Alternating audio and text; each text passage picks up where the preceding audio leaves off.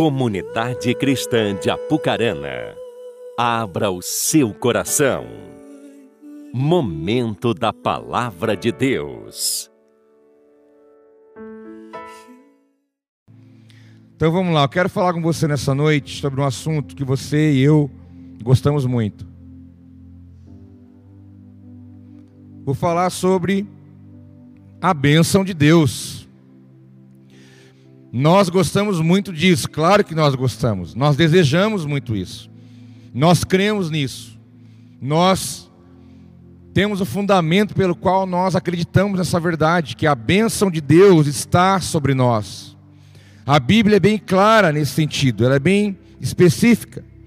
Nós entendemos que a palavra bênção, ela tem um poder em si, ela vem encharcada, ela vem, ela vem dotada de um poder, de uma ação de Deus, simplesmente na palavra bênção, porque a palavra bênção é muito extensa nos seus significados, tanto no original grego como no hebraico, mas, resumindo a obra, a palavra bênção quer dizer o favor de Deus, a palavra bênção quer dizer o benefício de Deus, a palavra bênção é uma dádiva, é um presente, porque todos nós desejamos ser abençoado por Deus.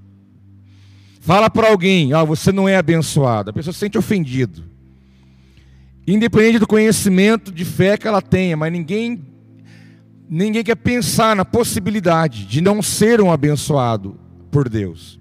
Então essa palavra ela é muito forte, ela é muito poderosa. Ela você não pode acostumar com ela como nós acostumamos. Eu não sei se você que é filho Fala para o seu pai, para sua mãe, bença pai, bença mãe. Alguém fala isso aqui? Hoje. Olha que bonito. Ou alguém ouve do filho. O filho chegar na hora de dormir, bença pai, bença mãe.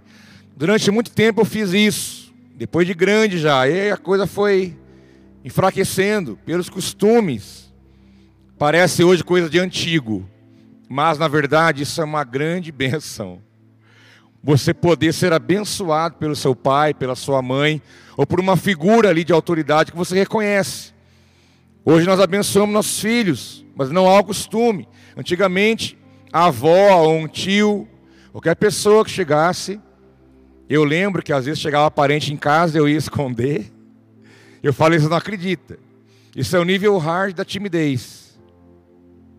O nível hard da timidez.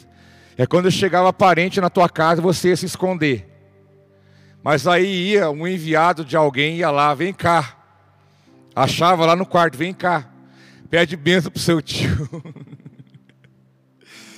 cara, isso era o fim, cara. Depois, eu, isso era motivo de, de plenária. Depois falou, ó, para de fazer isso comigo, deixa eu quieto. Eu não quero pedir, eu tenho vergonha. Não, pede benção pro seu tio.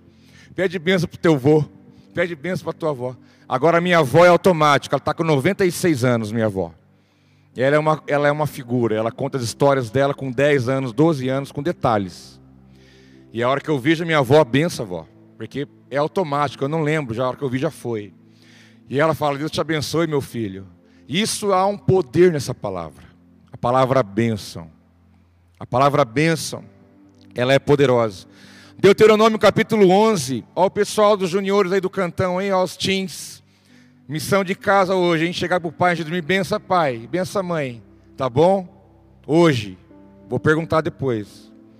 Aquela galera lá, tudo meus chegados, lá do cantinho lá, ó. Dá um tchauzinho para mim. Olha lá eles lá, ó que bonitinho, ó.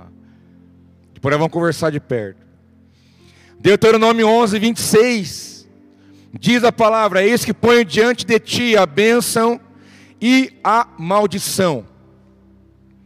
Deus falando para o seu povo: olha, eu coloco diante de você, à sua frente, duas opções, dois caminhos, duas possibilidades, duas realidades: a bênção e a maldição.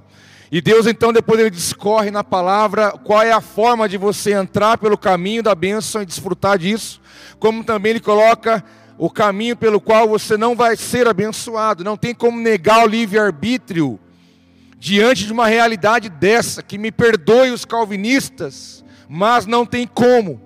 Se Deus falou isso, coloco para você aqui a bênção e a maldição. E depois ele aconselha: escolhe a bênção que vai ser melhor, mas a escolha é sua. A escolha é sua. Deus deixou tudo preparado para nós, mas a escolha é nossa, está diante de nós. Eu é que defino que realidade que eu vou viver, eu que defino o que vai ser da minha vida, naquilo que Deus já preparou para mim, porque Ele quer que você deseje, que você queira, que você escolha. E você não quer negar que, pela soberania dele, Ele não, tinha, não tenha te escolhido primeiro, mas que Ele te dá a liberdade de escolher, Ele te dá. E nós vemos que a bênção é algo que Deus colocou diante de nós. O próprio Salomão, em sua sabedoria, ele diz em Provérbios que a bênção enriquece e junto com ela não acrescenta dores. Agora, o conceito de riqueza que nós temos hoje em dia tem a ver com valor, com dinheiro, com posses, bens materiais. Mas nós sabemos que a proposta da palavra vai muito além disso. A bênção enriquece quando ela acrescenta muitas coisas, como também o dinheiro e a, e a capacidade de ter, de possuir. Mas a bênção de Deus vai muito além disso. E a palavra diz que ela enriquece, mas ela não causa dores. É uma coisa boa, é uma coisa que não vai te prejudicar. Ela vai te abençoar, ela vai te dar possibilidades, ela vai te dar condição, ela vai acrescentar na tua vida, ela vai somar, ela vai ser tudo que você precisa. Mas o melhor de tudo, ela não vai te causar mal nenhum mal nenhum, porque a benção enriquece. Há uma diferença, aquele que é abençoado e aquele que não é abençoado, aquele que vive nessa realidade e aquele que não vive. O pastor está dizendo que tem gente que não é abençoado, eu estou dizendo sim, porque a Bíblia diz que tem algumas coisas que nos impedem de ser abençoados, e é o que eu vou falar nessa noite. Você não tem que saber só o que tem que ser feito. Você também tem que saber aquilo que não deve ser feito. Porque eu vou falar para você nessa noite sobre os inimigos da bênção de Deus.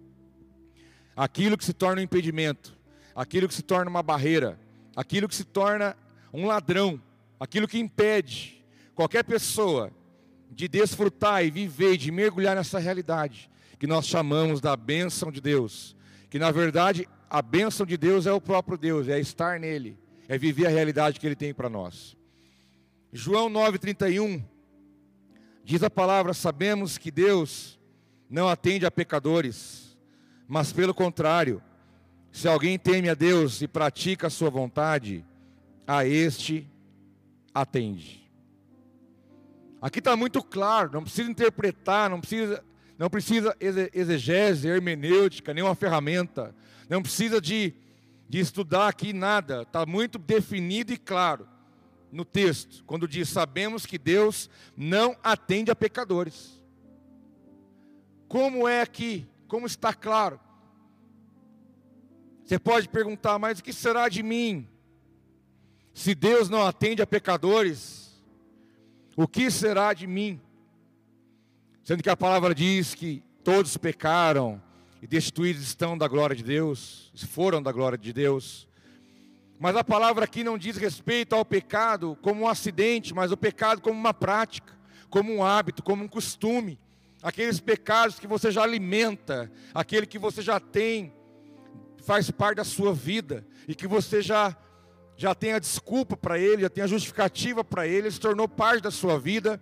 E então, por causa disso, você se torna não um pecador porque você pecou, um pecador porque você está na prática do pecado, está na prática do erro, você está na ausência do temor, você está já contaminado por esse mal. E a palavra diz que Deus não atende a pecadores. Agora, se alguém não é atendido, teria como esse alguém ser abençoado? Jamais. Jamais.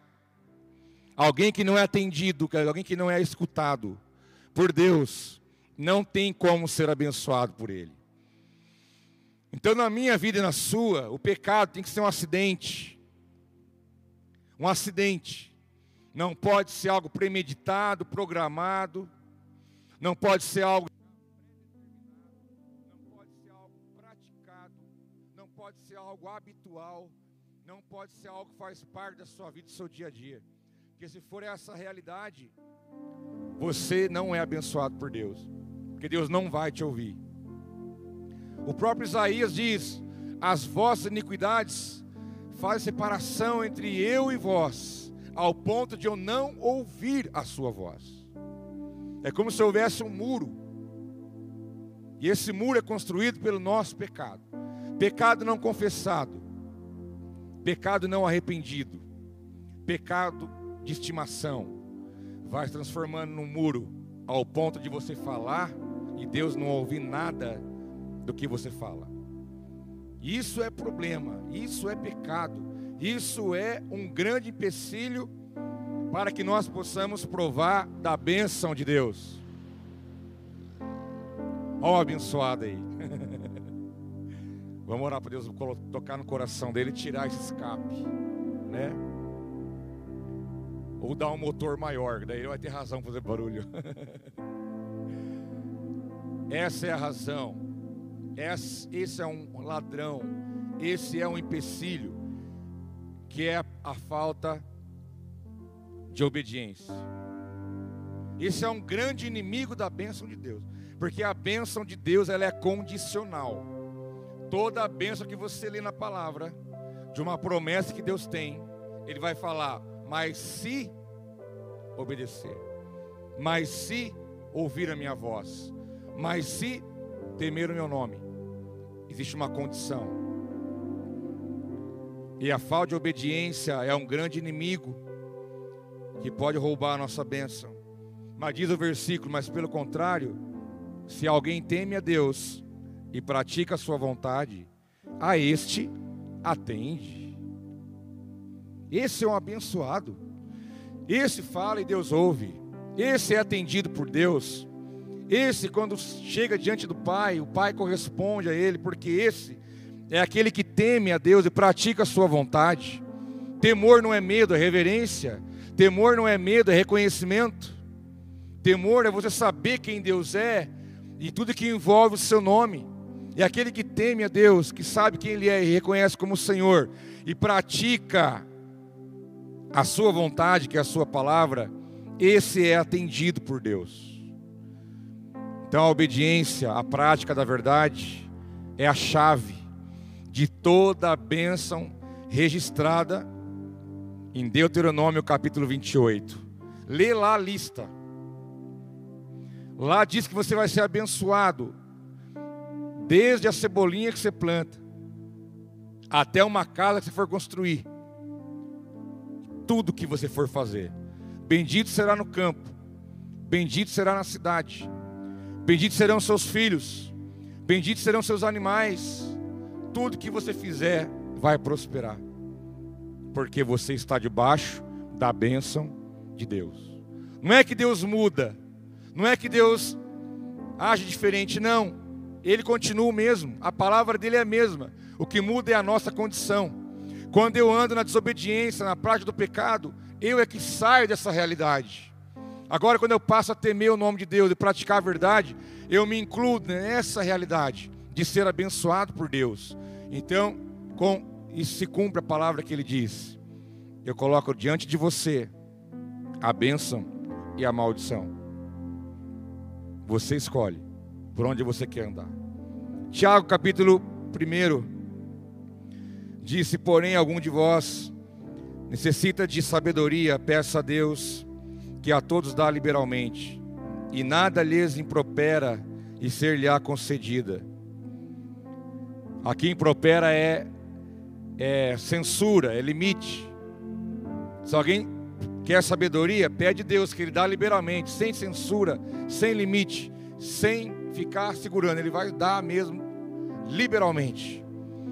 Diz o texto: Peça, porém, com fé e nada duvidando, pois o que duvida é semelhante à onda do mar, impelida e agitada pelo vento. Não suponha esse homem que alcançará do Senhor alguma coisa. Aqui em Tiago, na epístola de Tiago, está mais um inimigo da nossa bênção, que é a falta de fé. Aqui diz que aquele que duvida, que é como a onda do mar para lá e para cá, esse, não julgue esse, não suponha que vai alcançar de Deus alguma coisa, porque não vai. Não tem como aquele que duvida, que vive na incredulidade, não tem como viver a bênção de Deus, desfrutar dessa realidade que Deus conquistou para nós. Porque a falta de fé é um grande inimigo daquilo que Deus tem para derramar e fazer em nossa vida. Tudo que nós vivemos da parte de Deus é pela fé. Você cantou pela fé, você ofertou pela fé, você orou pela fé, você está ouvindo a palavra pela fé, você ora na tua casa pela fé, você prega a palavra por fé, você crê na salvação que você tem pela fé, você crê que vai estar eternamente com Deus pela fé, você crê que o demônio não pode tocar na tua vida pela fé, você crê que Deus pode te curar pela fé, você crê que, que Ele tem a paz para você pela fé, ou seja, tudo que você for pensar entre você e Deus, a vida espiritual, vai entrar a fé em ação. Tudo.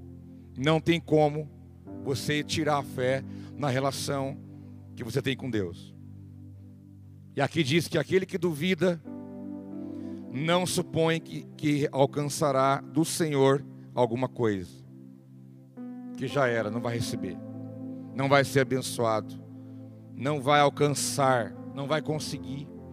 A palavra diz Romanos 12, versículo 3: Pela graça que vocês receberam, diz o texto, Ninguém tem o conceito de si maior do que deve. Mas diz o texto, pelo contrário, tenha um conceito equilibrado pela medida de fé que eu dei para cada um. Há uma medida de fé. O Espírito de Deus derramado sem medida, a palavra diz. Deus derrama sem medida o Espírito. Basta você buscar, querer e, e encontro disso mas a fé é distribuída, como diz Romanos capítulo 12, é uma medida derramada em cada um de nós.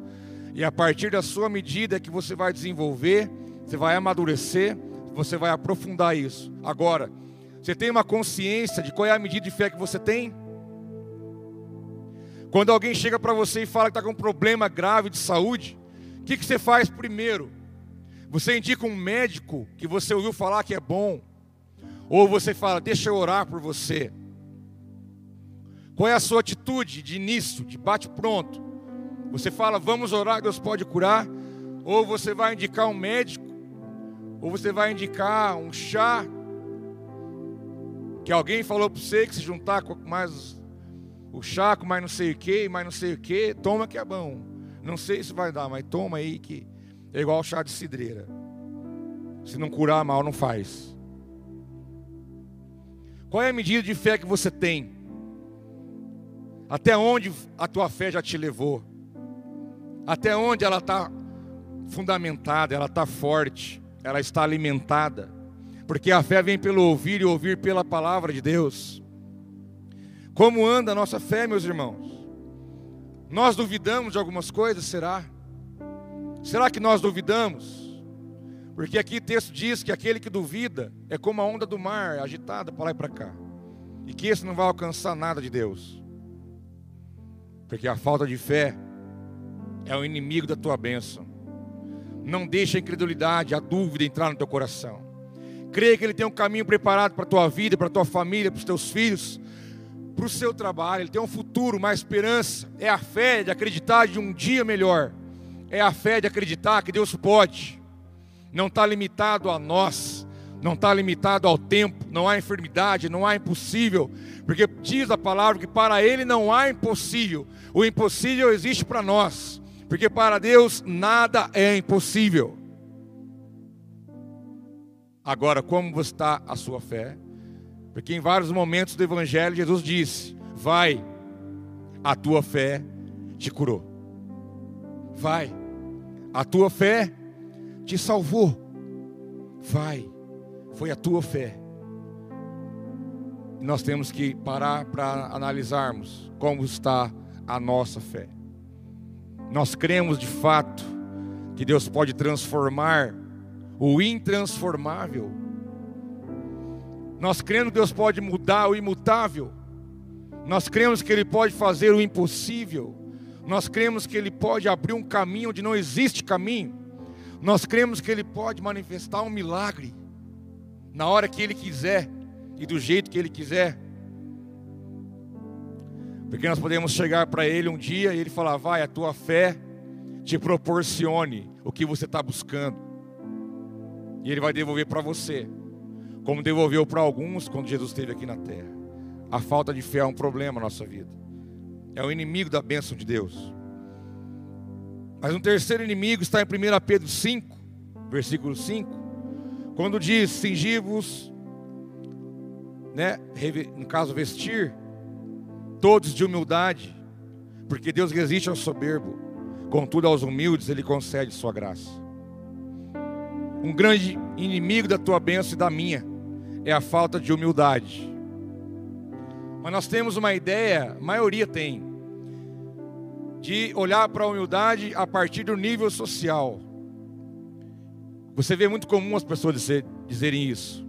Ah, mas a pessoa mora lá longe, numa casinha tão feinha, tão, né, num lugar tão pobre. Tadinho, tem uma vida tão humilde. Se engana. Não tem nada a ver com isso. Tem pessoas que moram nesses lugares pobres, pobres, pobres. Mas tem um coração orgulhoso, orgulhoso, orgulhoso. Como tem gente que tem posses, posses e posses, condições financeiras grandes, e é uma pessoa humilde, porque a humildade não está relacionado ao bolso, não tem nada a ver, não tem nada a ver. Eu mesmo conheço pessoas sem condição, orgulhoso, você vai ajudar nem quer, parece que, mas conheço pessoas que têm uma vida financeira abastada e é totalmente humilde. Porque não tem nada a ver com o bolso, tem a ver com o coração. E a falta de humildade impede a bênção de Deus, porque a palavra diz que Deus resiste ao soberbo, mas Ele dá graça aos humildes. Jesus, Ele não resistiu à prostituta, Ele não resistiu a um dos ladrões da cruz, que foi humilde, porque ali tinha dois. Um foi humilde, o outro foi soberbo. E você viu o final de cada um que deu. Um recebeu a palavra, Jesus. Né, lembra de mim quando entrares no teu reino. Ele pediu o reino, reino. E Jesus deu a ele a salvação. São duas coisas diferentes. Deus, Jesus não deu o reino para aquele ladrão. Ele deu a salvação. Já o outro, se tu és o filho de Deus, Faz alguma coisa aí. Resolve o nosso problema. Faz alguma coisa. Você não é o poderoso. Resolve o seu, resolve o meu também. E aí você sabe o final da história. A humildade, ela, a, ela atrai a graça de Deus, mas a soberba, Deus resiste. Como eu disse, Jesus não resistiu à prostituta, não resistiu os pecadores, não resistiu um ladrão que estava ali do lado da cruz, que roubou a vida inteira, condenado. Não resistiu nenhum desses. Mas o soberbo Jesus resistiu com todas as letras. Porque Deus resiste o soberbo. Porque o soberbo, ele não consegue viver a realidade da bênção de Deus. Porque Deus resiste. Soberba, meus irmãos, é o sentimento de superioridade. É aquele que se acha melhor do que alguém. É aquele que acha que sabe mais do que o outro. É aquele que tem uma autoconfiança exagerada. Ele acha que não depende de ninguém. Ele acha que ninguém pode ensinar algo para ele. E a pessoa acha que ela domina, que ela sabe tudo.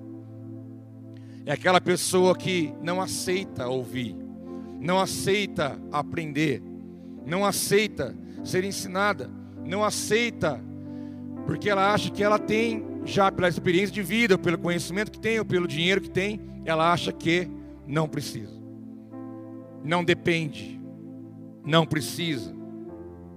Esse é o soberbo, aquele que sempre vai olhar de cima para baixo, porque ele acha que ele é melhor.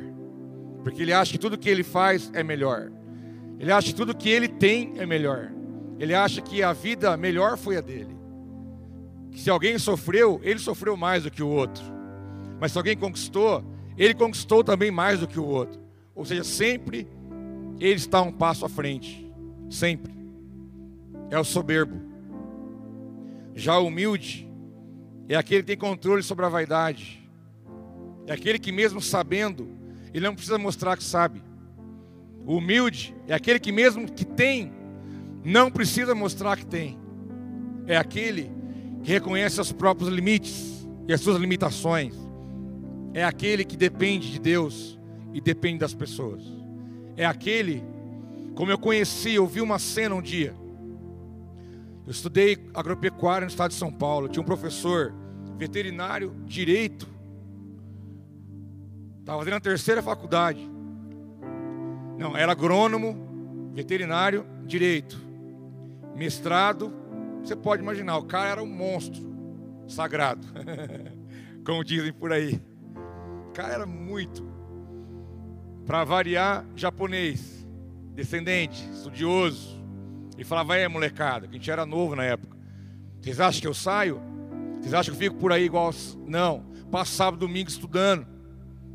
Vocês acham que a vida é fácil? Você acha que cai de mão beijada? Ele ensinava nós, é tudo piazado, sem juízo. Mas os, os conselhos dele estão aqui gravados na minha mente até hoje. E nós fomos para o campo. A gente saía de manhã, professor, agrônomo, veterinário, tudo, cada um ia para um lado dos projetos de campo. E lá onde eu estava era a região de café. Chegava na propriedade, estava lá o tiozinho, o dono da fazenda. Você olhava para o carro e falava, não é possível. Mas o agrônomo chegava cheio de, cheio de conhecimento e tal. E eu só ouvindo os dois conversando. E o tiozinho, que era o dono, o caipira da roça, já começava. Não, porque eu vi tal coisa na folha, eu vi tal coisa ali, isso é isso, é isso aquilo, aquilo outro, aquilo outro. E o agrônomo só ouvindo. Mas em nenhum momento eu ouvi ele dizer para o homem: não, isso está errado, isso não é assim. Não, o negócio certo é esse. Eu via que ele pegava a experiência do homem, que não tinha estudo nenhum, sabia mal ler e escrever, mas tinha experiência. E ele juntava com o que ele tinha de conhecimento. E ali, meus irmãos, a coisa fluía que era uma beleza. Eu vi aquele cara que tinha tudo para chegar e falar: não, mas peraí, a teoria diz diferente. Os estudos, a pesquisa, porque tinha lá o centro de pesquisa, de semente, de adubo, de fertilizante. Isso, é uma, isso é, uma, é, uma, é grande negócio. Mas ele não, ele aprendia com aquele homem. Ele pegava, e depois quando ele voltava embora, ele falava: Ó, vocês viram lá? Aí ele ia para o El Discipulado. Falava: Ó, vocês viram lá? Vocês nunca podem chegar numa, numa, num cara de propriedade e querer ensinar ele, porque não é assim que funciona. Você tem a teoria, você tem a faculdade, você tem o mestrado, mas ele tem a experiência. Tem coisa que a carteira não ensina, tem coisa que o, canudo não dá. Então saiba aprender com aqueles que têm experiência de vida, saiba ouvir. E aí nós, olha, está gravado, irmão. Estou falando, sabe de quando isso? 1994. Miguel, o nome dele. E ali eu vi mais um exemplo para você do que é ser humilde, mesmo sabendo, não precisava mostrar que sabe, mesmo tendo, não precisava mostrar que tinha, porque é coração. Eu não preciso passar por cima de ninguém, eu não preciso mostrar que eu sei mais do que alguém, eu não preciso impressionar ninguém, isso não, isso não é o caminho. Jesus deu o exemplo da humildade para nós, Ele criou tudo, dono de tudo, dotado de todo poder mas ele veio aqui numa forma simples e humana. E nem por isso ele deixou de ser o filho de Deus. Porque a soberba Deus resiste, mas a humildade atrai a graça de Deus. E nós convivemos num mundo de pessoas muito arrogantes, soberbas, corações endurecidos, não sabem ouvir, não querem aprender, acham que sabe tudo e vai rompendo, quebrando cerca, quebrando a cara, sofrendo, fazendo pessoas sofrerem porque é dono da razão. É hora de nós sermos humildes de coração, para que nós possamos atrair a graça e a bênção de Deus. Sermos dependentes. Irmão, eu preciso de você, sabia? Se eu estiver sozinho, eu não sou igreja. ele não tem capacidade de ser igreja sozinho. Que não existe corpo de um membro só. Seria uma meba. Para eu ser um corpo, eu preciso de você. Porque você liga em mim, eu ligo em você, nós conectamos. E o que você tem, eu preciso, o que eu, eu tenho, você precisa. Para eu ser igreja, é um corpo a partir da ótica de Deus. Eu preciso de você, irmão. Eu não vivo sem você. Eu preciso de você. Para sermos dominados pelo cabeça que é Jesus, que é Cristo. Para sermos governados por Ele. Para recebermos a vida que vem dEle. Nós temos que depender, no bom sentido da palavra, de precisar, de reconhecer que você não é tudo, que você não é o máximo. Eu estava lendo um artigo sobre Albert Einstein, que eu achei interessante. Porque Albert Einstein é o homem da foto, né? É a mente brilhante, famoso pela inteligência, pelo, pelas conquistas, pelas descobertas. Mas aí eu lendo sobre ele, eu pude ver que a coisa não é bem assim. Ele tinha uma equipe, ele tinha um, uma comunidade científica, aonde ele relacionava com pessoas da área, das mais variadas áreas. E ali eles pesquisavam, ali eles faziam testes, ali eles ouviam opiniões, ali eles faziam pesquisas, conversavam, debatiam, e eram várias pessoas. E ali diz que Einstein, ele não foi isso sozinho. É o que o texto chama de inteligência coletiva. Ninguém é nada sozinho. Ninguém faz nada sozinho. Ninguém. Aquele que acha que é, que pode, que faz, uma hora vai aprender, a, a duras penas, mas vai aprender.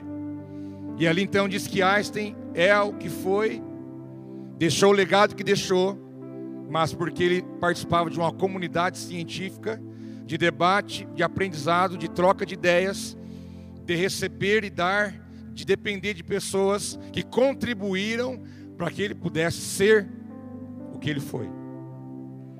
Ninguém é ninguém sozinho. Ninguém faz nada sozinho. Ou seja, sejamos humildes e não soberbos e não arrogantes, porque nós podemos mais do que eu. Essa é a realidade. Eu quero aplicar aqui uma, um fato de uma família sobre mais um inimigo da bênção de Deus. Um exemplo prático disso. Família de Isaac. Diz Gênesis 25, 29, que Jacó cozeira um guisado. E veio Esaú do campo, estava ele cansado. Disse Esaú a Jacó: Deixe-me, peço-te comer deste guisado vermelho, porque estou cansado. Por isso se chamou Edom. Então disse Jacó: Vende-me hoje a tua primogenitura. E disse Esaú: Eis que estou a ponto de morrer. Para que me servirá a primogenitura? Então disse Jacó: Jura-me hoje. E jurou-lhe e vendeu a sua primogenitura, Jacó. Jacó deu pão a Esaú e o guisado de lentilhas, e ele comeu e bebeu, e levantou-se e saiu. Assim desprezou Esaú a sua primogenitura. Esaú, filho mais velho, primogênito. Jacó, mais novo. Esaú tinha direito a uma herança diferenciada. Porque a primogenitura aqui em Israel dizia que o irmão o filho mais velho, ele tinha dupla herança. Além de receber uma herança só para ele, não era dividida entre os irmãos, ele tinha ainda, ele assumia o papel do pai na administração dos bens e na tomada de decisões. Então a primogenitura era o que? O filho mais velho vai assumir tudo que o pai deixou. Além de ter uma herança abastada e mais o poder de decisão de como a coisa iria caminhar a partir dali. Esaú era alvo dessa herança, dessa bênção.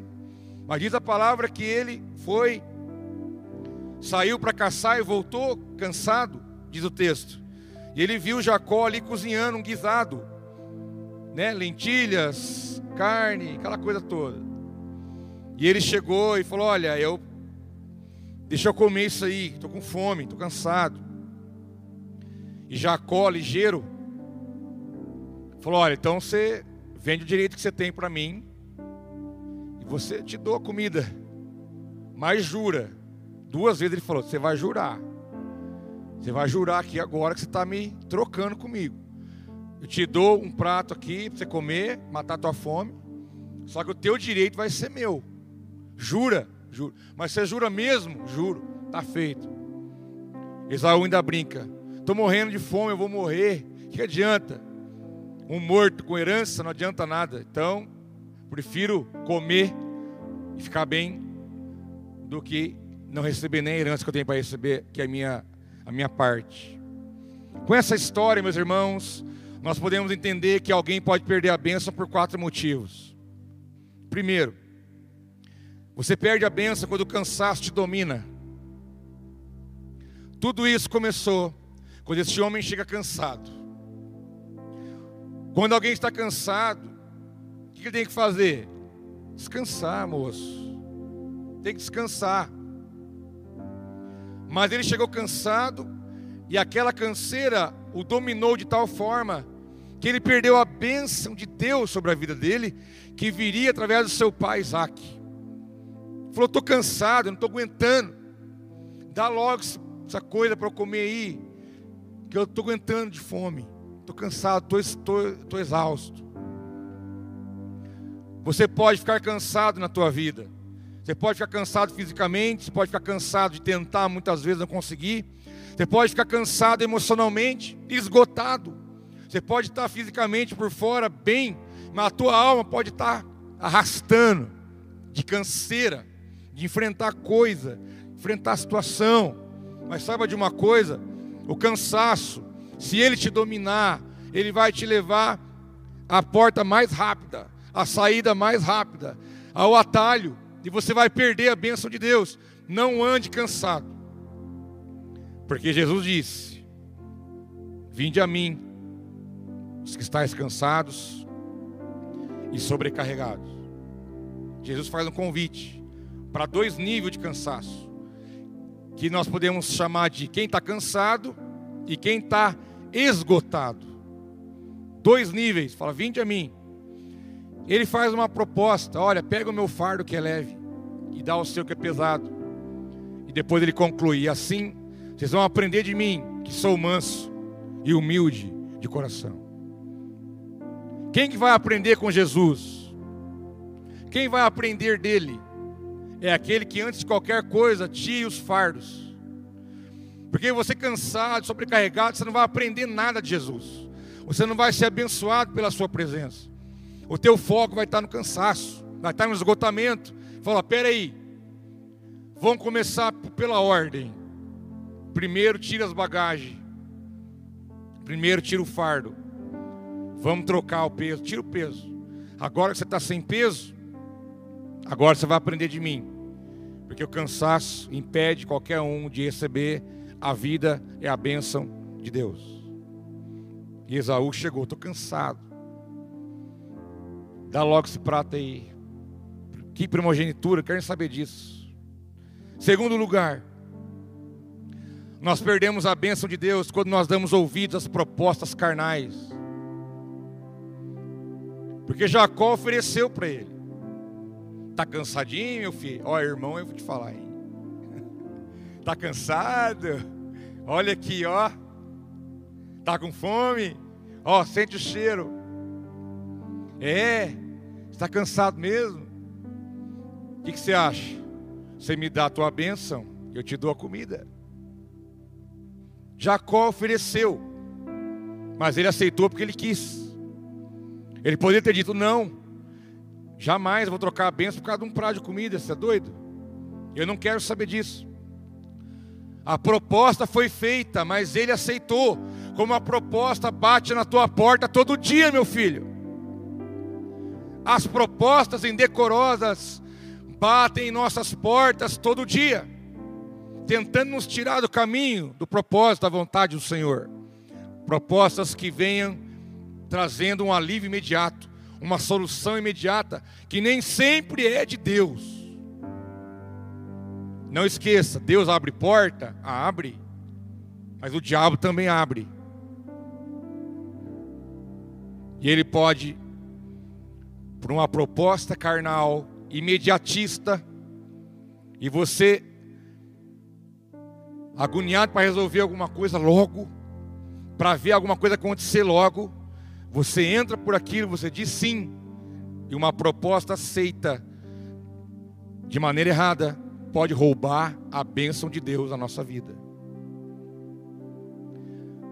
Terceiro lugar, nós perdemos a bênção quando nós exageramos a dimensão dos nossos problemas. Você acha que um cara acostumado a caçar, meu, o cara era, era ninja, o cara acostumado no batente. No mínimo ele tinha comido um dia antes ou no mesmo dia de manhã. E um marmanjo desse chegar, ah, eu vou morrer de fome, estou morrendo. Que drama, meu irmão. Que morrer nada. Ele podia morrer de qualquer coisa, de fome ele não ia morrer, te garanto. Mas ele pegou o problema dele e fez ficar gigante. Uma fome, uma dificuldade. Ele falou: Eu vou morrer. Dá logo essa comida aí que eu estou morrendo, não estou aguentando mais. Quando nós exageramos a dimensão dos nossos problemas, nós perdemos a bênção de Deus. Nós não podemos negar a realidade que nós vivemos, mas não olhe para o seu problema e faça com que ele cresça diante de você. Ai meu Deus, o que será de mim agora? Agora acabou, não tem mais jeito, o que eu vou fazer? Ai meu Deus, de novo, eu não aguento mais, eu vou morrer, me mata, Deus. Deus fala, filhão, chega aqui, ó, vai por ali. Nossa, é verdade, eu não tinha visto, está tão fácil. Deus fala, fala com o pai. Pergunta para o pai, né? Que o pai vai falar para o senhor, vai ali, rapaz. Problema seu é um problema, mas não é tão grande assim. Não há motivo para desespero. Não há motivo para você fazer com que ele cresça. Porque a nossa atitude diante do problema da vida pode se tornar um gigante, aquilo que não é. E se for um gigante, tudo bem, será vencido do mesmo jeito. Porque para Deus não há diferença, Ele pode vencer todo e qualquer problema e situação. Mas eu não posso gerar uma tempestade num copo d'água, eu não posso potencializar os meus problemas, as minhas dificuldades, e só vai impedir eu de viver e receber a bênção de Deus, que eu vou ficar olhando para a situação, olhando para o problema, e agora, ai meu Deus, não tem mais jeito, e Deus esperando, que hora que você vai falar comigo? E nós perdemos a bênção quando exageramos a dimensão daquilo que nós enfrentamos. Todos nós enfrentamos situações das mais diversas, mas que o seu problema seja real, no seu tamanho, no seu grau, e que você não venha fazê-lo ficar grande aos seus olhos, mas que você possa ter uma, uma visão clara e nítida que você possa olhar para Deus e através dele você poder vencer tudo isso. Você pode correr de um inimigo que muitas vezes ele pode ser vencido facilmente se você encará-lo com fé e atitude. Que muitas vezes você corre dele, dele faz tempo, porque para ele, para você ele é grande, mas não é tão grande assim, igual você acha. E por último, nós perdemos a bênção quando nós esquecemos o valor daquilo que Deus falou já para nós. Nós perdemos quando nós também vacilamos no valor que nós damos para a bênção de Deus. Quanto vale, o quanto você valoriza a bênção de Deus que está sobre a tua vida. Se você valorizar de fato, de verdade, conscientemente, você não vai trocar a bênção de Deus por qualquer coisa. Você não vai trocar a palavra de Deus por qualquer coisa. Você não vai dizer sim para qualquer proposta. Você não vai trocar, não vai negociar a bênção de Deus, a palavra de Deus, por qualquer coisa, se você tiver a consciência do quanto vale, do quanto vale e o quanto significa e quanta diferença faz a bênção de Deus na tua vida. Porque tudo se resume nisso. Não é o quanto você tem, não é o quanto você já aprendeu, não é o quanto você já sofreu, mas a diferença na minha e na sua vida é se nós estamos debaixo da bênção de Deus ou não. Tudo é, tudo vai ser diferente a partir disso. Nós não podemos viver um homem nessa terra que anda fora da bênção de Deus Ele é como um Caim. Ele é como Caim. Ele vai ser um errante pelo mundo. Essa foi a sentença que caiu sobre Caim. Você vai andar e você vai ser um errante pelo mundo. Que Caim escolheu sair fora da bênção de Deus. Nós não podemos viver fora da bênção de Deus. Nós precisamos dela. Necessitamos dela para viver. Então dê valor. Valorize o que você tem. Valorize o que Deus faz. Para que você não perca a bênção do Senhor. Eu quero concluir em Efésios 1:3, que diz: Bendito Deus e Pai de nosso Senhor Jesus Cristo, que nos tem abençoado com toda a sorte de bênção nas regiões celestes em Cristo. Você não vai ser abençoado, irmão. Você já é abençoado. Você já é. Diz aqui na minha versão Cristo nos tem abençoado, mas tem a versão que diz que Ele já nos abençoou com toda sorte de bênção na região celeste. Já está liberado sobre você, você já é abençoado. Que vai determinar o quanto você vai manter-se nisso, o quanto você vai se manter nessa realidade, nessa proposta, nessa vida que Deus tem para você. Porque você já é abençoado nas regiões celestes em Cristo. Tudo que você tem, como diz a palavra, toda, toda a boa dádiva vem do céu. A bênção vem do Pai para você, do céu, das regiões celestes, em Cristo.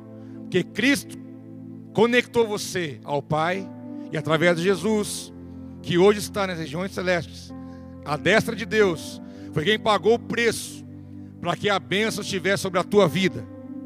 Essa é a tua realidade. Você já é abençoado por Deus. Então, às vezes, você está pedindo por coisa que já é sua, sabia? Você já percebeu se você já não está orando por coisa que já é sua? Reveja o conteúdo das vossas orações. Ao invés de ficar orando por coisa que já é sua, receba isso pela fé, viva essa realidade, assuma quem você é em Deus e vai caminhar, porque Deus já te abençoou com toda sorte de bênção. E eu termino com a palavra do salmista. O Salmo 67 diz que Deus tem misericórdia de nós e nos abençoe, e faça resplandecer o seu rosto sobre nós,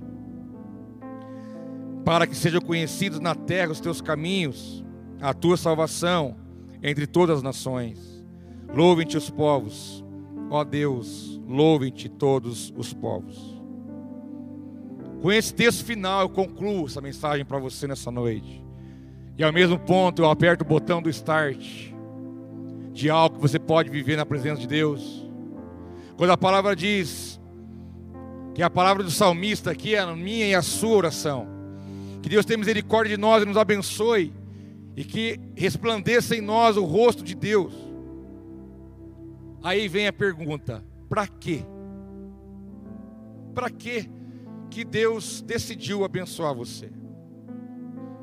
Por que você acha que Deus não tinha outra coisa para fazer? Porque Ele achou você mais bonito que alguém?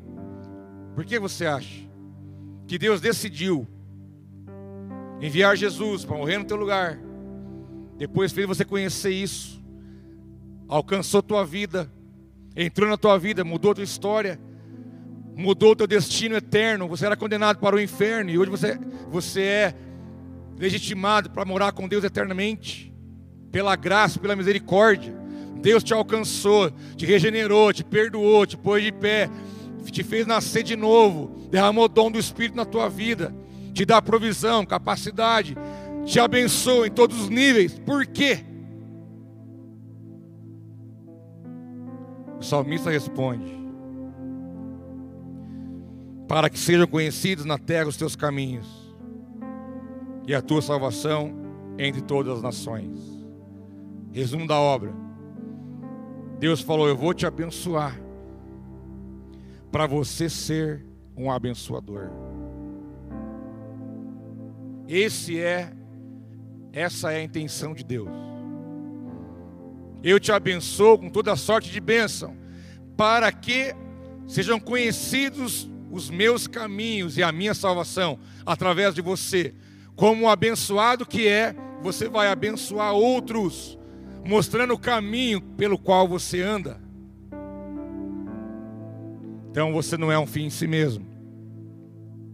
Não termine em você. Você não é o fim da linha. Se você é um abençoado, como você já viu que é, já entendeu quais são os inimigos que podem roubar a tua bênção. Há um evangelho hoje da hipergraça, o evangelho romântico, água com açúcar, que diz: não precisa de nada, não precisa fazer nada. Claro que não, Nossa, ninguém é bobo. Quem não sabe que foi conquistado na cruz, que ele pagou o preço por nós, todo mundo sabe disso. Mas também não quer dizer que eu não tenha que me mover em nada, que eu não preciso mudar de vida, que eu não preciso passar pela transformação, que eu não tenho renúncia para fazer. Não quer dizer que está tudo pago, então já era, vamos ficar deitado. Que Ele faz tudo, Ele é tudo, faz tudo. Mas esses versículos que eu li para você, eu vou rasgar a Bíblia e jogar fora. Quando diz que o soberbo não é abençoado, que aquele que não tem fé não é abençoado, que é preciso renúncia, obediência para ser abençoado. Então eu vou rasgar esse versículo e vou jogar fora. Porque o evangelho está sendo derramado sobre o mundo é esse. Fica deitadão aí, filhão. Sem fazer nada. Fica sossegado. Você não precisa fazer nada. Se fosse assim, meus irmãos, nós teríamos que arrancar muitos textos da Bíblia, muitos livros da Bíblia e muitas palavras do próprio Cristo teriam que ser jogadas fora. O evangelho de verdade não é um evangelho romântico de contemplação sem ação. Porque você contempla para você olhar para ele, ser iluminado, como diz a Bíblia, olharam para ele e foram iluminados, para você então manifestar as suas obras na terra. Para você manifestar o reino, para você dar testemunho, para você praticar a verdade, para você não só ser um abençoado e dizer que se lasque o mundo, importa que eu tenho. Não, nós somos abençoados porque Ele quer que você seja um abençoador onde você andar, para que você possa mostrar o caminho para outros. Fora, ó, oh, eu sou abençoado, mas tem um caminho para isso. Vem cá, eu te mostro um abençoado para conectar outros ao Pai, para mostrar por onde que vai, qual é a fé, qual é o caminho, qual é o fundamento. Nós somos abençoados, abençoados para abençoar. Senão, não tem sentido de nós estarmos aqui. Senão, não tem motivo porque existe igreja. Igreja não é um lugar para reunir gente, embora reúne e vai embora. Reúne vai... Não.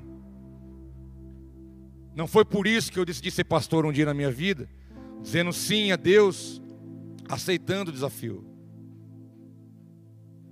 Porque eu entendi que igreja não é um lugar só de reunir gente e ir embora, e viver a semana e voltar no domingo. Mas a igreja, como eu disse, reunimos no domingo para ser igreja na segunda,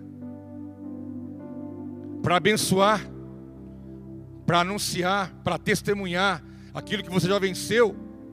Você não é perfeito, eu sei. Você erra, eu sei. Eu erro também.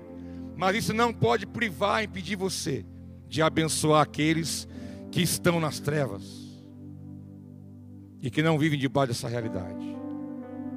Então é tempo de nós entendermos que Deus tem misericórdia de nós e nos abençoe e faça resplandecer o seu rosto sobre nós para que sejam conhecidos na terra os teus caminhos e a tua salvação entre as nações.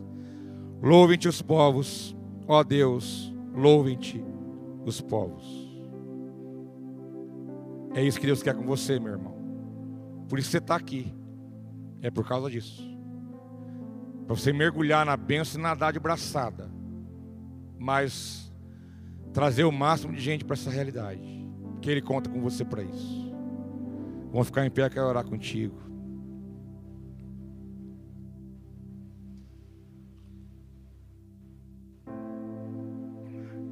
Essa é a intenção do nosso Deus. Essa é a intenção de Deus comigo e com você. Essa é a intenção da palavra. É aquilo que Deus quer fazer comigo, com a sua vida. Para você compartilhar e mostrar o caminho de onde você vive, daquilo que você tem, daquilo que você desfruta. Porque senão não tem porquê. Porque Ele te abençoou e te abençoa para isso. Para você ser um instrumento nas mãos dEle. Tem pessoas que estão precisando viver essa realidade e você sabe como que faz para entrar. Deixa Deus te usar. Deixa Ele realizar essa grande obra na sua vida. Você pode olhar para você e ver limitações, imperfeições, dificuldades, mas todo mundo vê isso. Pedro viu isso, João viu, Tiago, apóstolo Paulo, Moisés, Abraão, Jacó, Isaac, Davi, todos viram o que você vê. Mas isso não é motivo para impedir o que Deus quer fazer na nossa vida, porque a obra é dele, tem tudo a ver com ele. Se você se entregar totalmente, ele vai realizar essa obra na tua vida. Feche teus olhos e declare isso.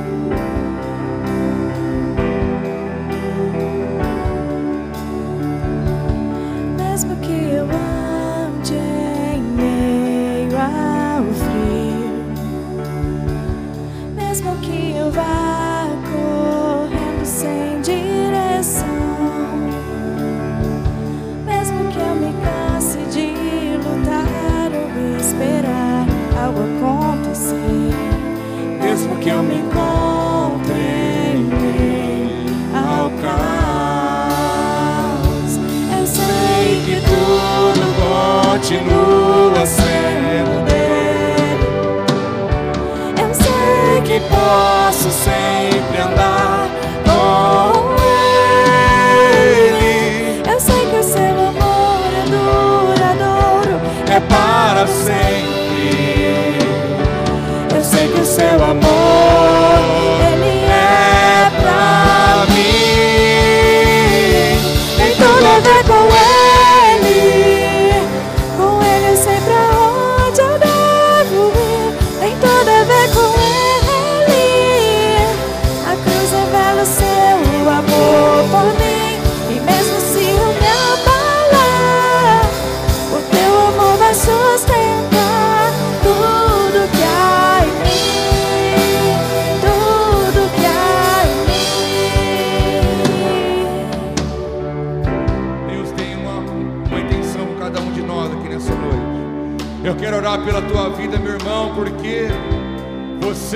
sair por essa porta nessa noite investido com o encargo de que você é um abençoado, de que você é uma abençoada para abençoar o lugar onde você está.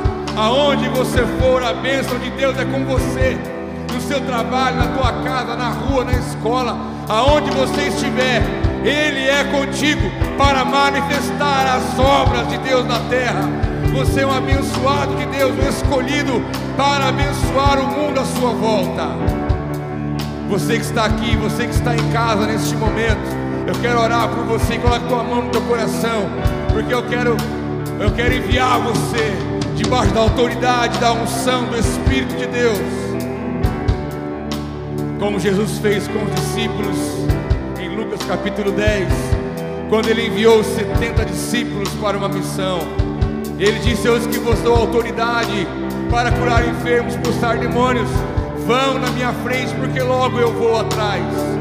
E diz a palavra que eles voltaram cheios de alegria, contando os testemunhos daquilo que Deus fez na vida deles. Homens novos convertidos.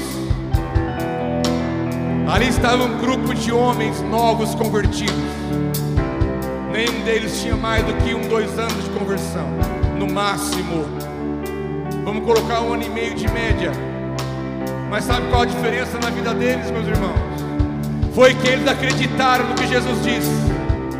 A diferença não foi o tempo que eles tinham de igreja, não foi o tempo que eles tinham de caminhada com Jesus.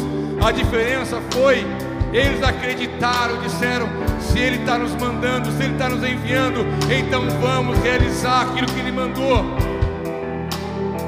E porque eles obedeceram à voz do Mestre, eles viram enfermos serem curados, eles viram a salvação ser anunciada, eles viram o mover do reino na terra, eles presenciaram os grandes mover de Deus, homens simples, mas que decidiram e disseram sim, Jesus. Sim, Jesus.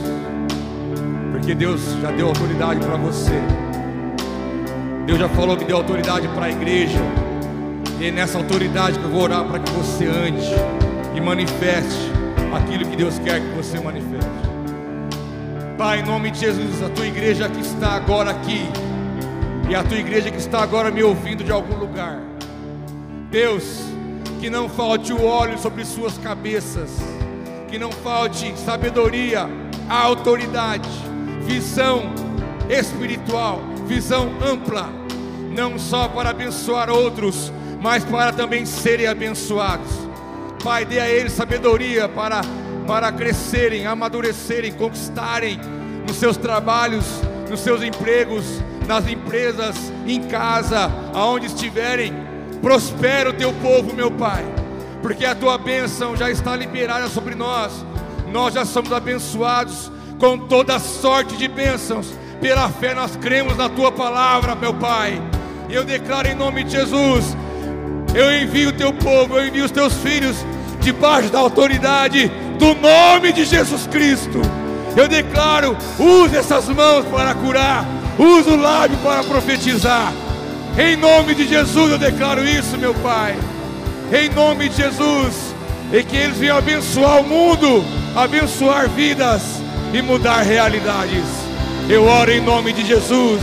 Eu oro em nome de Jesus. Tem tudo a ver com Ele. Com Ele eu sei pra onde eu devo ir. Tem tudo a ver com Ele.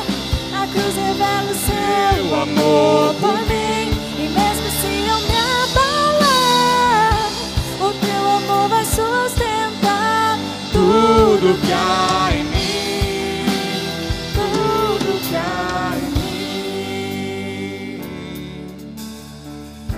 Obrigado, meu Deus, por esse dia. Pai, que os teus filhos possam testemunhar. Que o Senhor possa usar cada um de maneira especial. Que o Senhor venha fazer com que os teus celeiros transbordem.